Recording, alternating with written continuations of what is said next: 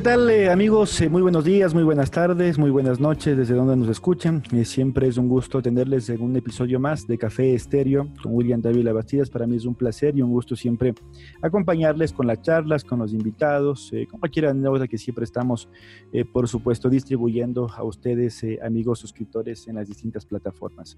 Antes de presentar a, a nuestra invitada en este episodio 9, quiero siempre recalcar cuáles son nuestros eh, eh, dispositivos de, conexión. Usted puede escucharnos, por supuesto, desde su computador, desde su tablet, desde su smartphone y a través de las distintas plataformas. Spotify, que puede ser en Google Podcast y también en Apple Podcast. Eh, hemos revisado nada más hace un par de días antes de la grabación de este episodio las métricas y estamos muy gustosos, especialmente la, gente que nos escucha afuera, en Estados Unidos, en España. Para mí es un, es un gusto poder llevarles también esa información acá desde, desde Ecuador y una faceta que quizás no es tan deportiva, pero que siempre la relacionamos especialmente con, con el tema humano. Eh, en esta ocasión nos acompaña eh, Elizabeth Pazmiño. Ella es una periodista ecuatoriana que está radicada en los Estados Unidos, eh, está viviendo allá ya más de un año, ya nos va a contar bien todos los, los detalles.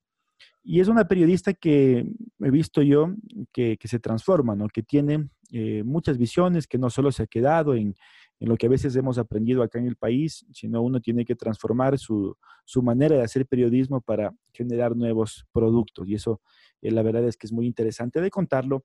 Las cosas buenas, las dificultades y todo lo que, eh, por supuesto, se, se, ha vivido hasta llegar a donde está hoy. Así que, Eli, ¿cómo estás? Eh, bienvenida a nuestro podcast. Eh, primero, cuéntanos, la pregunta que hago yo de cajón y que la he hecho eh, durante esta época de pandemia es eh, que cómo has vivido, ¿no? En esta época quizás complicada, distinta, la nueva normalidad, le dicen, a mí no me gusta mucho esa frase, pero ¿cómo, cómo has vivido allá en Estados Unidos, donde también, pues, en realidad es el país más afectado, ¿no? A nivel mundial, los Estados Unidos. ¿Cómo estás? Hola Willy, eh, bueno, primero quiero agradecerte por eh, la invitación. Eh, me encanta este proyecto y bueno, cuando me invitaste pues acepté enseguida, no lo dudé para nada y, te felicito porque es una forma genial de compartir, como tú dices, experiencias y anécdotas de vida. Para mí, te digo la verdad, sí fue, me alarmó mucho y en lo personal pues hasta me, me preocupó yo estoy lejos de mi familia, eh, aquí en Houston, Texas, en donde yo, yo me ubico, es, está en el centro del país. Estoy sola eh, con mi familia, ¿no? En este caso, mi esposo y mi hijo Maxi, pero toda mi familia está en Ecuador, entonces sí me, me sentía angustiada, preocupada. Obviamente todo el tiempo estábamos en contacto pero eh, pues la distancia me, ponía nerviosa, ¿no? Saber que tenían que estar encerrados, mis abuelos que no podían salir y hasta ahora ellos son los que más se siguen cuidando. Eh, acá en Estados Unidos los casos empezaron a incrementar eh, de un momento a otro. Tú llegas a un país en donde yo, yo, llevo casi dos años y un poquito más, ya rapidísimo pasa el tiempo, entre idas y venidas, ¿no? Porque fui a Ecuador seis meses, volví. Así que cuando llegó la pandemia y me dijeron, tienes que quedarte en casa, para mí fue como, ok, me estaba preparando para, empezar a trabajar otra vez, empezar a tomar este ritmo periodístico que tenemos, súper agitado, de lunes a lunes, no hay descanso. Pero llegó la pandemia y pues se alargó mi tiempo de, de estar en casa y por el contrario, lo que decidí hacer fue dotarme de, implementos tecnológicos para definitivamente hacer un espacio en mi casa y, realmente empezar a desarrollar mi profesión aquí. Así que así fue, aproveché ese, momento y dije, bueno, ya, es, ahora o nunca. Eh, empecé a desarrollar ciertas ideas, ciertos proyectos desde acá y se potenció mucho la tecnología. Tú sabes, eh, muchos muchos proyectos salieron a raíz de la pandemia, proyectos tecnológicos. Y desde la parte profesional me acerqué más a Ecuador, porque claro, podía ya estar en contacto, hice programas, tuve invitaciones a, entrevistas, a debates, cosas que no habían pasado eh, hace un año atrás cuando yo estuve aquí. Así que en cierta forma puedo decirte que fue beneficioso desde la parte profesional y de ahí hasta ahora pues he seguido en contacto con muchos medios allá Así que profesionalmente fue muy bueno para, Ecuador y para mí, porque nos me acercó mucho más a la profesión allá. Pero desde lo personal sí, preocupante por, bueno, por todo lo que tiene que ver con la salud, con cuidado con Maxi, nos teníamos que desinfectar afuera, etcétera, todo lo que hacemos ya eh, constantemente, ¿no? Yo no quisiera que esa sea la, la normalidad, pero sí eh, nos abrió la, la, cabeza de ser un poco más cuidadosos con, con, con, tener esto de la limpieza, de la desinfección más a la mano. Y, y, bueno, claro, es una cuestión que no solo se la vive allá, sino que se la vive en todos los países, ¿no? Así que habrá que cuidarse hasta que al menos exista una vacuna que sea eh, viable y que sea segura para poder administrarnos todos. Pero qué bueno que, que, estén bien por allá, que estés bien con tu familia. ¿Y te gusta el café? No. ¿Sí? No, eres la primera, no eres la primera invitada que no le gusta, ¿no? Eh, eso es bueno, eso es bueno, pero sabes que el café nunca me gustó y tengo que confesarlo. Eh, no era buena para sentarme a tomar un café negro, como sé que a ti te encanta, eh, pero soy buenísima para esas charlas de café que le dicen. Yo le pongo leche a mi café si me invitan. Está bien. cafecito con mucha agua, que no es café. Con pan. con pan, con tamales, con humitas, me encanta. Eh, pero sabes que a raíz de que estoy, eh, pues ya tengo mi esposo, eh, a él le encanta el café y creo que estoy aprendiendo. Además que tuve una cafetería, entonces las claro, cosas... Eso te iba a decir, en casa de Herrero, cuchillo de palo, tenías una cafetería y no te gustaba el café. No me gustaba. me encanta el olor. Ah, sí, el, el, olor sí, puedo pasar todo el día dentro de un lugar donde vendan café por el olor espectacular. Bueno, con tu permiso, yo sí, aquí estoy con mi tacita de café. Adelante, adelante. Nunca me falta. Y este no es café con, con pan, ni con, ni con bolón, ni con tamales, café estéreo. Así que vamos a hablar, vamos a hablar de eso. Eh, ¿Cómo inicia tu, tu, carrera dentro de los medios? Tu carrera, sé que trabajaste, eh, viviste también en Argentina, estudiaste allá, ¿no? Eh, donde te, te, especializaste. Cuéntanos un poquito, así a breves rasgos de esa primera etapa antes de, de eh, venir al Ecuador? Porque tú creo que has vivido en todo lado. Pero bueno, cuéntanos cómo fue en Argentina el tema. Bueno, no, no en todo lado. Viví en Argentina. Eh, rápidamente te cuento que salí del colegio. No era la banderada, pero tampoco era la más vaga. Era una estudiante promedio, bastante buena, te digo. Pero me rechazaron el ingreso a la universidad. Y yo cuento esto porque, pues, dicen cuando Dios tiene planes para ti, pues las cosas se dan así. Me rechazaron el ingreso a la Universidad Católica y yo tenía que esperar seis meses para volver a entrar a, comunicación, que yo quería estudiar comunicación siempre. A raíz de eso se presenta la oportunidad de ir a estudiar a Argentina y me fui. Me fui porque mis padres me apoyaron, tenía que esperar para entrar a la universidad, así que se dio el tiempo. Estudié allá en, en Buenos Aires, viví seis años, estudié comunicación corporativa, eh, no estudié periodismo deportivo como muchas personas creen. Eh, sí me gustó siempre el fútbol, siempre. El deporte que más me gustó siempre fue el fútbol después del básquet. De hecho, lo practiqué casi toda mi vida de colegio y escuela. Y el, y el eh, voleibol, que es el boli de seis. Eso en, en, tema de deportes. Cuando yo estaba pues terminando casi la universidad, siempre supe que quise hacer radio, básicamente. Eh, televisión con el tiempo me gustó más, pero la radio me apasiona. Así que busqué hacer pasantías en eso. Una de mis materias universitarias fue radio, de hecho, y me fue súper bien. Y cuando estaba por terminar la carrera, pues tuve la oportunidad de conocer un periodista en Buenos Aires que fue a hacer una cobertura por, Liga de Quito y le pedí a ver si había la oportunidad de yo entrar a ver, realmente yo quería ver el partido de fútbol. No me interesaba el tema de entrar a la cabina, no sabía qué era hacer periodismo deportivo. Pero fui por el partido de fútbol, entré a la cabina y yo digo siempre, me enamoré el, momento en el que yo vi la magia que se crea alrededor del, del, relato de fútbol, del comentario, de que por más que el partido sea una cosa súper aburrida, que eso pasó con ese liga, creo que fue liga independiente, eh, pues el relato nunca bajó su ritmo de, este relator, de, la gente que estaba ahí, y, y me encantó, me encantó, me enamoré del periodismo deportivo y ahí empezó mi carrera. Así que me gradué en comunicación corporativa eh, seguí en el mundo del periodismo deportivo. Eh, pude estar con Fernando Niembro compartiendo su programa de radio, con Walter Zafarian, con eh, el Bambino Veira, que es un super crack reconocido ex técnico de River, etc. Y, cubrí la Copa América de Argentina en el 2011. Así que ahí terminé de, confirmar mi, gusto por el periodismo deportivo. No conocía a nadie, no sabía nada pero me lancé a seguir a Ecuador por, por, Argentina, en donde jugó. Y así fue, así fue mi, mi, mi, paso, mis estudios allá y decidí volver a, volver a Ecuador después de la Copa América de Argentina en el 2012. A veces son las historias así, ¿no? que, que, se van, que se van transformando o a veces siempre se dice que es mejor dejar que las cosas fluyan. Y, eso pasó entonces contigo. Eh, cuando llegas a Ecuador, eh, ¿llegas ya con metas eh, establecidas? ¿Llegas ya con, con algo en lo laboral, con alguna oferta laboral ya cuando regresaste? ¿O fue esto ¿no? que nos ha tocado a muchos de nosotros, ¿no? ir golpeando puertas, ir probando suerte, ir viendo quién te da una chance, una oportunidad? ¿Cómo fue eso? Bueno, te puedo decir que yo siento que, he sido muy bendecida con respecto a mi trabajo.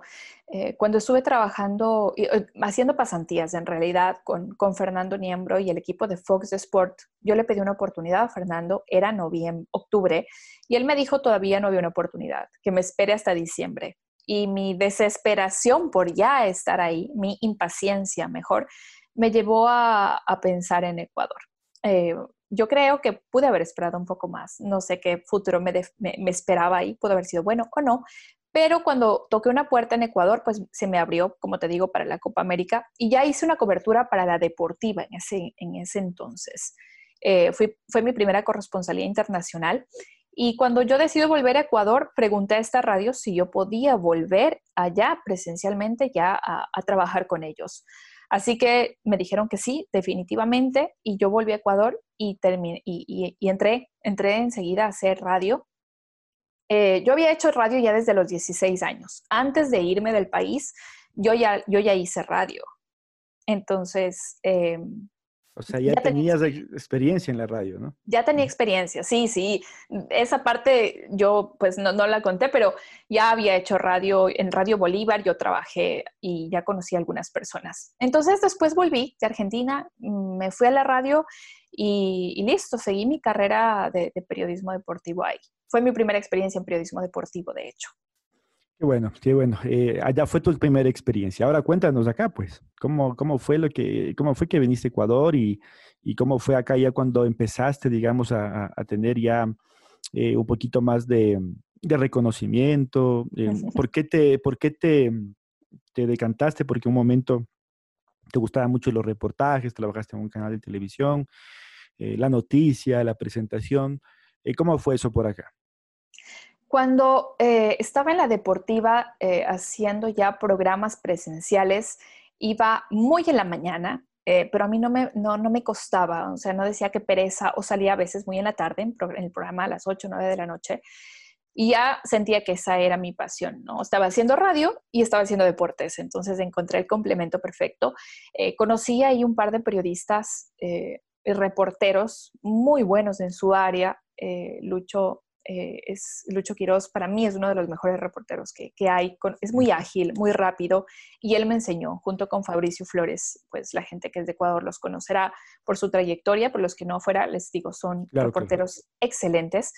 Y ellos me enseñaron ciertas técnicas para hacer reportajes, eh, junto con, los estudios que había tenido en temas de entrevista y periodismo, pues me, crearon ese adicional. Eh, trabajé con ellos por casi dos años y después tuve la oportunidad de ir a, otra radio y, y, bueno, la bendición de Dios me llevó a televisión. Te puedo decir que una de las cosas más apasionantes para mí fue cada día que me dijeran, oye, esto es difícil, eh, esto no vas a poder. En algún momento, algunos hombres me decían, esto no es para mujeres. Eh, y yo les preguntaba, ¿por qué no es para mujeres? Primero porque vas a, después cuando ya crezcas más, porque para eso tenía como 23, 24 años, vas a ser mamá algún día y vas a ser esposa. Y a las mujeres se les dificulta mucho salir de su casa y dejar su, su, pues, su trabajo de, de ser mamá y esposa, etcétera, porque tienes que trabajar fines de semana, no hay horario, las coberturas son, tú sabes, a la madrugada, te llaman y te dicen, un jugador llega a las 2 de la mañana y tú tienes que estar en el aeropuerto y eso es difícil para una mujer. Así que cada vez que me iban diciendo estas cosas, iba incrementando más, creo que mi capricho por demostrar que no era así y, por retarme día a día. Eh, pude trabajar con Roberto Machado en, en Deportes y, él me dio la oportunidad eh, de, tener mi programa propio, de ser productora de, un programa que era solamente de mujeres, eh, de hacer una producción de salud también y, eso me, daba más responsabilidades y sentía que cada vez iba creciendo, pero nunca estaba satisfecha, no sabía qué era lo que me hacía falta y, cada vez iba incrementando esos retos. Así que eh, así fui creciendo hasta llegar a, televisión y, bueno, a seguir aprendiendo más, como te digo, pude viajar, eh, tuve experiencias muy lindas viajando siempre con la selección. Ahora me pregunto, eh, nunca viajé con un equipo de fútbol a hacer una cobertura, siempre lo hice solamente con la selección, pero fue espectacular. Cuéntanos, en dónde, en dónde um, hiciste esas experiencias, a dónde, a dónde fuiste, cuéntanos eso. La primera experiencia que, tuve eh, fue en las eliminatorias en el 2013. Nunca me voy a olvidar ese año porque para mi vida personal fue un año muy trágico, muy triste. perdí a mi papá y eso fue en julio. Y en, septiembre empezaron las eliminatorias al Mundial. Entonces, eh, me llamaron de DirecTV y me dijeron una tarde, oye, ¿puedes viajar? Se acaba de, crear un, inconveniente con una de las periodistas que, pues no iba a ir y necesitamos una periodista. Yo dije, bueno, la ficha de última hora de una, me están llamando de DirecTV. Así que llamé a mi jefe de la radio, yo estaba en el centro de Quito, a dos horas de mi casa, y, y les dije, pues, ¿sabe qué? Me voy. Era ese rato, yo tenía que estar en cuatro horas en el aeropuerto, y llamé a mi casa, llamé a mi mamá, llamé a mi jefe y les dije, me voy, voy a hacer coberturas. Y el la primera ciudad que viajé fue a Chile. Así que corrí a mi casa, hice una maleta y estuve en el aeropuerto porque viajaba con la selección en el avión charter de la selección. Fue espectacular. Eh, entre la tristeza de haber perdido a mi papá hace poco y esta oportunidad, pues dije, bueno, es un regalo de mi papá que en ese momento se transforma en mi ángel. Eh, la, transmisión no fue tan buena eh, porque la señal era pésima. Tuve transmisión con, igual uno de los mejores relatores, súper exigente en el medio, pero fue lindo. Volví y a los dos días tenía que volver a viajar y bueno, con la misma línea viajé a Bolivia, viajé luego a Colombia. Eh, ahí donde el partido de la selección en Barranquilla se paralizó por casi dos horas por ese tremendo aguacero que la gente recordará y eh, después la humedad, ¿no? Porque Barranquilla es muy caliente. Claro, y nosotras como mujeres es otro detalle que, que no sé, no, no, me quiero alargar, pero las mujeres, aparte de eso, que te, alisas el cabello, que te tienes que, que maquillar, que la arreglada, sudé, me mojé, bueno, y el momento de salir de televisión era un desastre. Entonces dije, bueno, he aquí la realidad eh, de la cobertura. De hecho, me prestaron una pantaloneta para volver a Ecuador desde ese partido, porque yo me empapé hasta más arriba de las piernas y me prestaron una pantaloneta de uno de los jugadores de selección para poder volver a Quito en pantaloneta, sin medias y sin zapatos. Mm, imagínate. Así que... Estas son las cosas que a veces no se saben, porque detrás de la pantalla ocurren muchas cosas, ¿no? Total, total. Y tú sabes, eh, hay muchas cosas que uno tiene que hacer para que la gente te vea bien en pantalla, pues tú puedes estar hasta en un pie, ¿no? Y la gente no se entera de eso.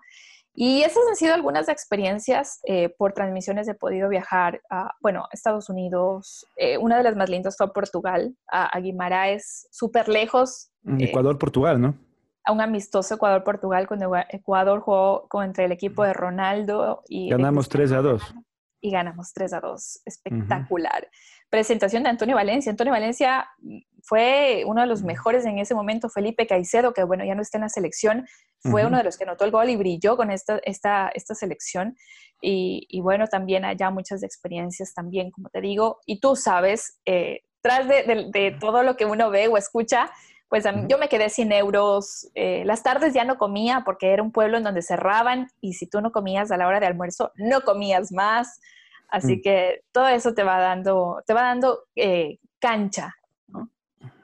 Y, bueno, hoy también te dedicas un poco a, los medios digitales, en donde vamos a entrar, pero si te ponen a elegir entre la radio y la televisión, ¿con qué te quedas? Wow. Eh, yo me quedo con la radio.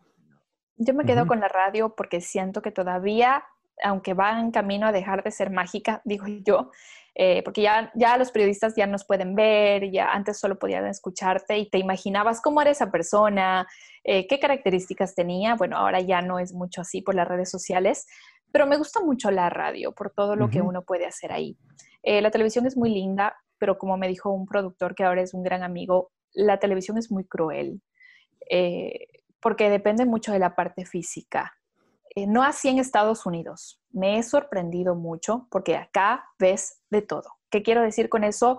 Ves eh, gorditas, flaquitas, negritas, blanquitas, asiáticas, eh, cabello negro, cabello rubio, cabello rojo, con tatuajes, o sea, para todos los mm, gustos. Hay esa restricción en torno a, este, este aparente eh, prototipo que debe existir en la televisión, ¿no? Especialmente eso pasa mucho con las mujeres, ¿no? sí. En donde coincidimos, ¿no? Hay veces que, te censuran o, no te censuran por ese tipo de cosas. Sabes que, de hecho, hasta por ciertas condiciones que terminan siendo naturales, eh, te, te limitan. Y te hablo, por ejemplo, del embarazo. Yo pasé por eso y tuve una experiencia en donde a mí me, llegaron a hacer una propuesta en televisión sumamente linda, eh, un reto espectacular.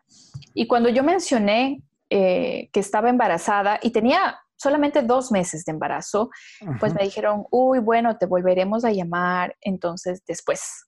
entonces no era un mm. limitante para mí, Mira pero sí para el medio de comunicación. Y te puedo decir que acá eh, he visto mujeres con unas tremendas barrigas presentando noticieros, como luciendo esa, e, eso tan increíble que, tiene la mujer de poder dar vida a un ser humano, ¿no? Eh, pero, pero en ciertos lugares es, pues, es, como una invalidez. O sea, no debería ser así, pero se presenta eso, ¿no? Y, y, no solo en los medios, también quizás en otros espacios laborales. Sí, sí. Eh, tu viaje a Estados Unidos eh, en la parte laboral eh, significó al principio muchas dudas, certezas, no sabías qué hacer, fuiste a investigar, fuiste a decir, vamos a ver qué pasa. cuéntanos sobre esa decisión puntual en tu tema profesional, porque obviamente nosotros tenemos los temas familiares y demás, pero en el tema profesional, ¿cómo fue? En el tema profesional, bueno, vine a hacer la cobertura de la Copa América Centenario en el 2016 y pude viajar por un montón de ciudades aquí en, Estados Unidos. Eh, fue Phoenix, Los Ángeles, eh, después me fui a, New Jersey, donde jugó la selección, y Seattle, y, conocí un par de ciudades más. Eso me hizo ver que Estados Unidos tenía un potencial y una necesidad muy grande en en materia de periodismo deportivo, si bien este es un país muy desarrollado en muchas cosas, pero tiene todavía muchas necesidades también.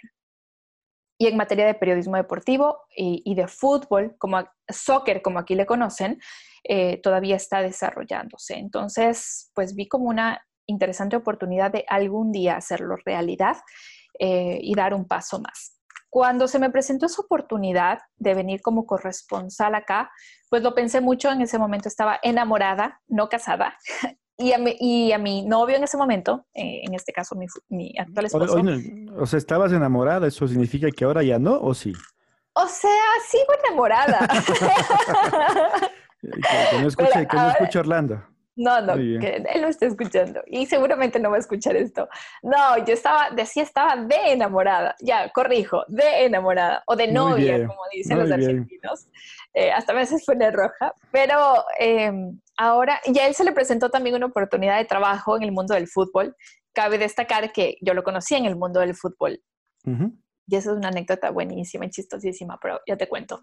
El tema es que, eh, bueno, dijimos, ok, ¿por qué no probar? Está tus ganas de, ser corresponsal, se te presentó la oportunidad con un medio, eh, yo tengo una propuesta para hacer un proyecto allá, pues probemos. Yo estaba en el mejor momento de mi carrera profesional, en el mejor, así que dije, ok, creo que vamos a ver. Eh, y nos vinimos. Eh, nació Maximiliano acá y a partir de eso yo siento que obviamente la vida de una mujer cambia cuando eres mamá y en lo profesional también creo que la vida me dijo, para, para un rato, eh, deja de trabajar como trabajabas, necesitas replantearte en muchas cosas, porque para mí lo más importante en mi vida era el trabajo y mi profesión y mi crecimiento profesional, pero estaba un poco frenada en mi crecimiento personal como ser humano. Así que la venida de Maxi eh, me hizo ver eso, me obligó a parar porque obviamente tu hijo, un, bebé te pide 24 horas para él, eh, para alimentarlo. Y así fue, paré, eh, obvio me desesperé mucho, pero, pero, pero siento que, fue muy bueno eh, cuando, cuando él nació. y volví a Ecuador, volví a Ecuador y seguí trabajando cuando Maxi cumplió tres meses, así que eh, la parte profesional acá ha sido buena porque te digo, son retos de los que me gustan. Es un mundo nuevo, es volver a nacer prácticamente porque acá no te conoce ni la vecina, o sea, ni la Besi, no, aquí no tienes Besis aparte, ¿no? No hay la tiendita de la Besi, pero ni siquiera la gente que vive al lado lo conoces, todo el mundo vive trabajando y es volver a, nacer para, que sepan tus talentos. Y, como te decía, no les importa mucho la parte física en los medios, pero sí tus destrezas y habilidades y tu preparación. Entonces, hasta que ellos conozcan, hablo de Estados Unidos o donde, estés, que eres profesional, eh, toma mucho tiempo. Eh, no sé, dos, tres años, lo que te cueste eh, poder contactar gente y hacerlo. Toma en cuenta que acá la, migración es muy fuerte y especialmente de gente que no tiene medios para subsistir en sus países. Entonces emigran acá buscando una mejor vida y se meten a, a trabajos de construcción, de lo que además muchos con profesión lo hacen. Pero cuando tú tienes profesión, tienes más posibilidades de seguir creciendo. Y si sabes inglés, se te duplican las posibilidades. Pero para todo eso es un proceso. Entonces, tienes que pasar por ese proceso para poder llegar a donde quieras llegar. Ya, ya que topaste el tema, ¿cómo fue que lo conociste a tu esposo y, cómo el fútbol influyó en eso? ¿En mi, en mi profesión, en mi trabajo? No, no, no, eh, tú, tú, hablabas, ¿no? Eh, el fútbol hasta me dio mi esposo o algo así dijiste. Ah, bueno. Entonces, ¿cómo esta anécdota que, que nos ibas a contar? Bueno, mira que eh, cuando estaba en Portugal, eh, yo no tenía para comer, literal. No tenía dinero, tenía dólares, pero no tenía euros. Se me acabaron los euros. Y, y, yo estaba desesperada y preocupada porque es un pueblito. Guimaraes es chiquitito, tú recorres caminando Guimaraes tranquilamente. Y los bancos no te cambian euros si tú no tienes una cuenta bancaria. Así que era un drama abrirme una cuenta, buscar euros. Le pedí ayuda al coordinador de la selección en ese momento y él me cambió algunos euros suficientes para subsistir los, creo que me quedaban dos días, para siete, casi siete u ocho días. Así que se vino un hombre, pues muy gentil, y, y yo estaba haciendo entrevistas y terminaba a ser a dos jugadores ecuatorianos que de hecho en ese momento estaban jugando en Portugal. Eh, terminaba a hacer las entrevistas y me dijo, vamos a comer todos. O sea, dijo ahí, en el espacio, en, el lobby del hotel de la selección. Yo estaba en el hotel de al lado. Y cuando, bueno, yo escuché eso, me iba a retirar muy educadamente. Yo, yo me moría de hambre porque no había almorzado. Y dice, si quieres, quédate, eh, vamos a almorzar el grupo de, gente que estaba ahí, empresarios, y, yo pues les dije, bueno, gracias. De verdad que yo dije, para mí esto es perfecto.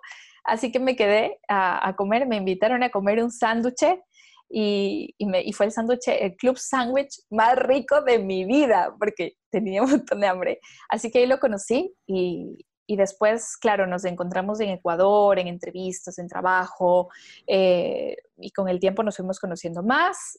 Y bueno, aquí estamos. ¿Quién se imaginaría que el fútbol nos iba a juntar? Qué bueno, ¿no? Qué bueno. Y, que les vaya muy bien allá en este, en este nuevo proceso de vida. Uh, el, fútbol y un sándwich nos unió. Mira tú, para que veas lo que hace el deporte. Eh, bueno, y en tu actualidad, ¿qué es allá? Eh, ya para ir cerrando, para ir finalizando, cuéntanos de estas dificultades, si es que se puede utilizar ese término porque no me gusta, eh, pero mm, de, de, tener un trabajo allá en lo que nos gusta. Sé que estás haciendo varias cosas independientes por ahora y que tienes algunas cosas que, que se vendrán también. Bueno, eh, como te digo, a partir de, que llegué acá me empecé a replantear un montón de cosas. Eh, actualmente estoy haciendo un programa que está enfocado a la equidad de género. Eh, la dificultad, como tú dices, creo que no es mala, las dificultades te, ayudan a, ser más creativo y a aceptar ciertos errores para crecer y, como para, para poder conseguir lo que uno quiere. Entonces, estas, estas dificultades que yo un poco de ellas les conté por el hecho de ser mujer en el mundo del periodismo deportivo, sé y sentía que pasaban otras otras mujeres y lo corroboré en mi proyecto. Se llama El Diario de una Periodista Deportiva, en donde hablo con mujeres a nivel de Sudamérica, Estados Unidos, sobre sus experiencias en este mundo, con el objetivo de visibilizar a la mujer eh, en el mundo del deporte, porque no solo son periodistas, sino son mujeres que están en el mundo del deporte. Efectivamente. Eh, otras cosas que estoy haciendo, bueno, he activado mucho mis redes sociales, eh, siento que es una forma de comunicarse también con la gente, me gusta muchísimo, ya lo hacía antes y, de hecho los periodistas somos influencers, ¿no? Desde siempre, un periodista influencia en la vida de la gente, eh, ahora que se creó el término de influencers, pero siempre siento que un periodista influencia en, la opinión, en todo de, las personas, somos esa vía importante de comunicación. Y por ahora Estoy ya por, concretar un proyecto, ya el primer proyecto creo yo aquí en Estados Unidos, eh, para poder hacer un programa deportivo eh, como te digo, veo que hay mucha necesidad de información en español sobre el fútbol.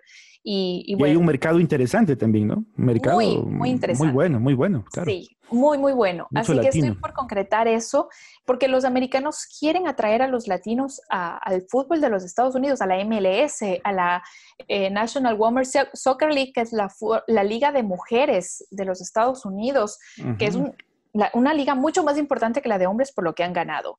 Así que estoy desarrollando eso y actualmente estoy haciendo también una certificación en coaching ejecutivo, que eso potencia, siento que es como el clic final de mi carrera porque te hace ver las cosas desde una perspectiva espectacular. Así que estoy usando el deporte como una herramienta para, para aprender comunicación, para, para hablar mejor, para ser líderes, porque todo eso tiene el fútbol, ¿no? Tiene trabajo en equipo, liderazgo, motivación, tiene todo eso.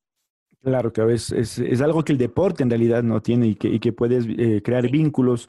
A veces se dice mucho de la profesión del periodista que es que tienes muchas eh, relaciones sociales y demás, pero me parece que es algo que es súper importante para lo que se desempeña. ¿no? Y, bueno, te felicito por, por todo lo que, eh, lo que nos has estado contando y, te olvidaste de decir dónde te pueden seguir porque este proyecto de un, del diario de una periodista deportiva pueden seguir, escucharte, verte. ¿Cuáles son los canales adecuados? Me pueden seguir en mi canal de Facebook y en YouTube salen en vivo. Pongan, si ponen Elizabeth Pazmiño o Campo, me encuentran ahí. En Instagram, arroba elitap de Pazmiño 07. Así me encuentran también en, Instagram. Y también pueden ver algunas de las coberturas y corresponsalías que hago ahí para, algunos medios hablando de el fútbol en los Estados Unidos, del fútbol en Ecuador. Sigo haciendo un programa de debate de fútbol ecuatoriano en un canal de fútbol bohemio, así que también no me despego de, mi Ecuador querido a propósito de las eliminatorias. Estamos full con eso. Así que me pueden encontrar en las redes sociales como Elizabeth Pazmiño o Campo. Y te vas preparando para el Mundial que va a ser allá dentro de seis años, ¿no? Sí, sí, sí, estoy muy contenta por eso. Te digo que estoy viendo. A mediano plazo. Hablando, sí, sí, vamos a ver qué pasa y tú tienes que estar conmigo acá transmitiendo el mundial. Por favor, ahí estaremos. Veamos, veamos qué, qué pasa, qué nos depara la vida. Como, como yo siempre he dicho, día a día hay que vivirlo, ¿no? Pero ojalá y estemos, estemos por allá. Eh, en la parte final, Eli, te quiero pedir em, eh, un consejo, una opinión, eh, un dicho, una frase, lo que tú quieras eh, para todas eh, las mujeres que quieren eh, incursionar en el periodismo, en el periodismo deportivo, que es, es menos común. Y, y, también decirles que, que, bueno, que hay que lucharla, ¿no? Porque a veces piensan o se piensa de que quizás este, esta carrera es para, para salir y hablar y después hacer amigos, y no es así, o sea, tienes que prepararte, tienes que conocer del tema para poder desempeñarte y poder trascender. ¿Qué mensaje les daría? Yo conozco muchas amigas, periodistas, compañeras que te tuvieron a ti como referencia también eh, hace algunos años. Entonces, ¿qué podrías decir sobre aquello? Eh, bueno, no me preparé para esto, pero eh, lo que te puedo decir es que desde, desde lo que yo he vivido, esto no es solo para las mujeres, sino también para los hombres que, quieren hacer de, de su vida eh, seguir una profesión. Si quieren seguir el periodismo, hacer periodismo deportivo, háganlo. Eh, lo que yo les puedo decir es que no dejen que alguien manipule sus, sus sueños. Eh, si es que los sueños no, no solamente van enfocados a cuánto dinero voy a tener, sino realmente es un propósito, háganlo, háganlo con el corazón, háganlo con pasión y vayan de la mano de la preparación. Eh, yo me peleo un poco con la gente que dice, la universidad no te sirve para nada. No es cierto. Eh, siento que cuando tú te preparas, estudias, lees, eh, te vuelves una mejor persona y un mejor profesional. Así que, por lo menos en nuestro caso, lo que dices tú es cierto. El hecho de tener un micrófono al frente no te hace periodista. un periodista está para investigar. Cuando tú tienes una opinión diferente, y sobre todo cuando pones tu sello personal. Puedes seguir a mucha gente, pero cuando pones tu sello personal trasciendes, eres auténtico. Así que les puedo decir en, em, conclusión, eh, sigan sus proyectos, sus sueños, luchen, porque puede costar mucho. A mí me ha costado, a Will le ha costado, sabemos lo que es el sacrificio. Edúquense y sean auténticos. Creo que esos para mí son los secretos de, lo que te puede estar llevando al éxito. Muy bien, perfecto. Muchas gracias. La verdad me ha gustado mucho esta, esta conversación y, espero que exista una segunda parte dentro de algún tiempo para ver cómo, cómo ha progresado tu vida profesional y el mejor de los éxitos allá, mi querida amiga Eli, en los Estados Unidos. Eh, gracias por acompañarnos en este episodio. Gracias, Willy. Para mí ha sido un placer compartir contigo. Y creo que el próximo episodio podemos hablar de, no sé, de cocina, podemos hablar de gustos, eh, con un vinito, por ejemplo. Efectivamente, como, como quiera. Ahí estaremos, estaremos listos y dispuestos para compartir todas nuestras anécdotas eh, que no solo tienen que ver con el periodismo, ¿no? Porque a veces eh, la, gente nos, nos encasilla en algo y, también vivimos como el resto, es decir, tenemos nuestros problemas, tenemos nuestras dificultades, tenemos que pagar deudas, eh, tenemos que hacer domésticos, tenemos que retirar a nuestros hijos, bueno, cuando se podía, hoy por el momento, ¿no? Así que bueno, eh, tendremos tiempo también para poder charlar sobre todos los otros temas. Gracias, Eli, y un fuerte abrazo a la distancia. Un abrazo, amigo. Gracias a todos. Ha sido Elizabeth Pazmiño, periodista deportiva, periodista, eh, comunicadora ecuatoriana que radica en los Estados Unidos. Ella nuestra invitada en el episodio 9 de Café Estéreo con William David Bastida. Recuerda que un café siempre sabe mejor en una muy buena charla. Hasta la próxima. Chao.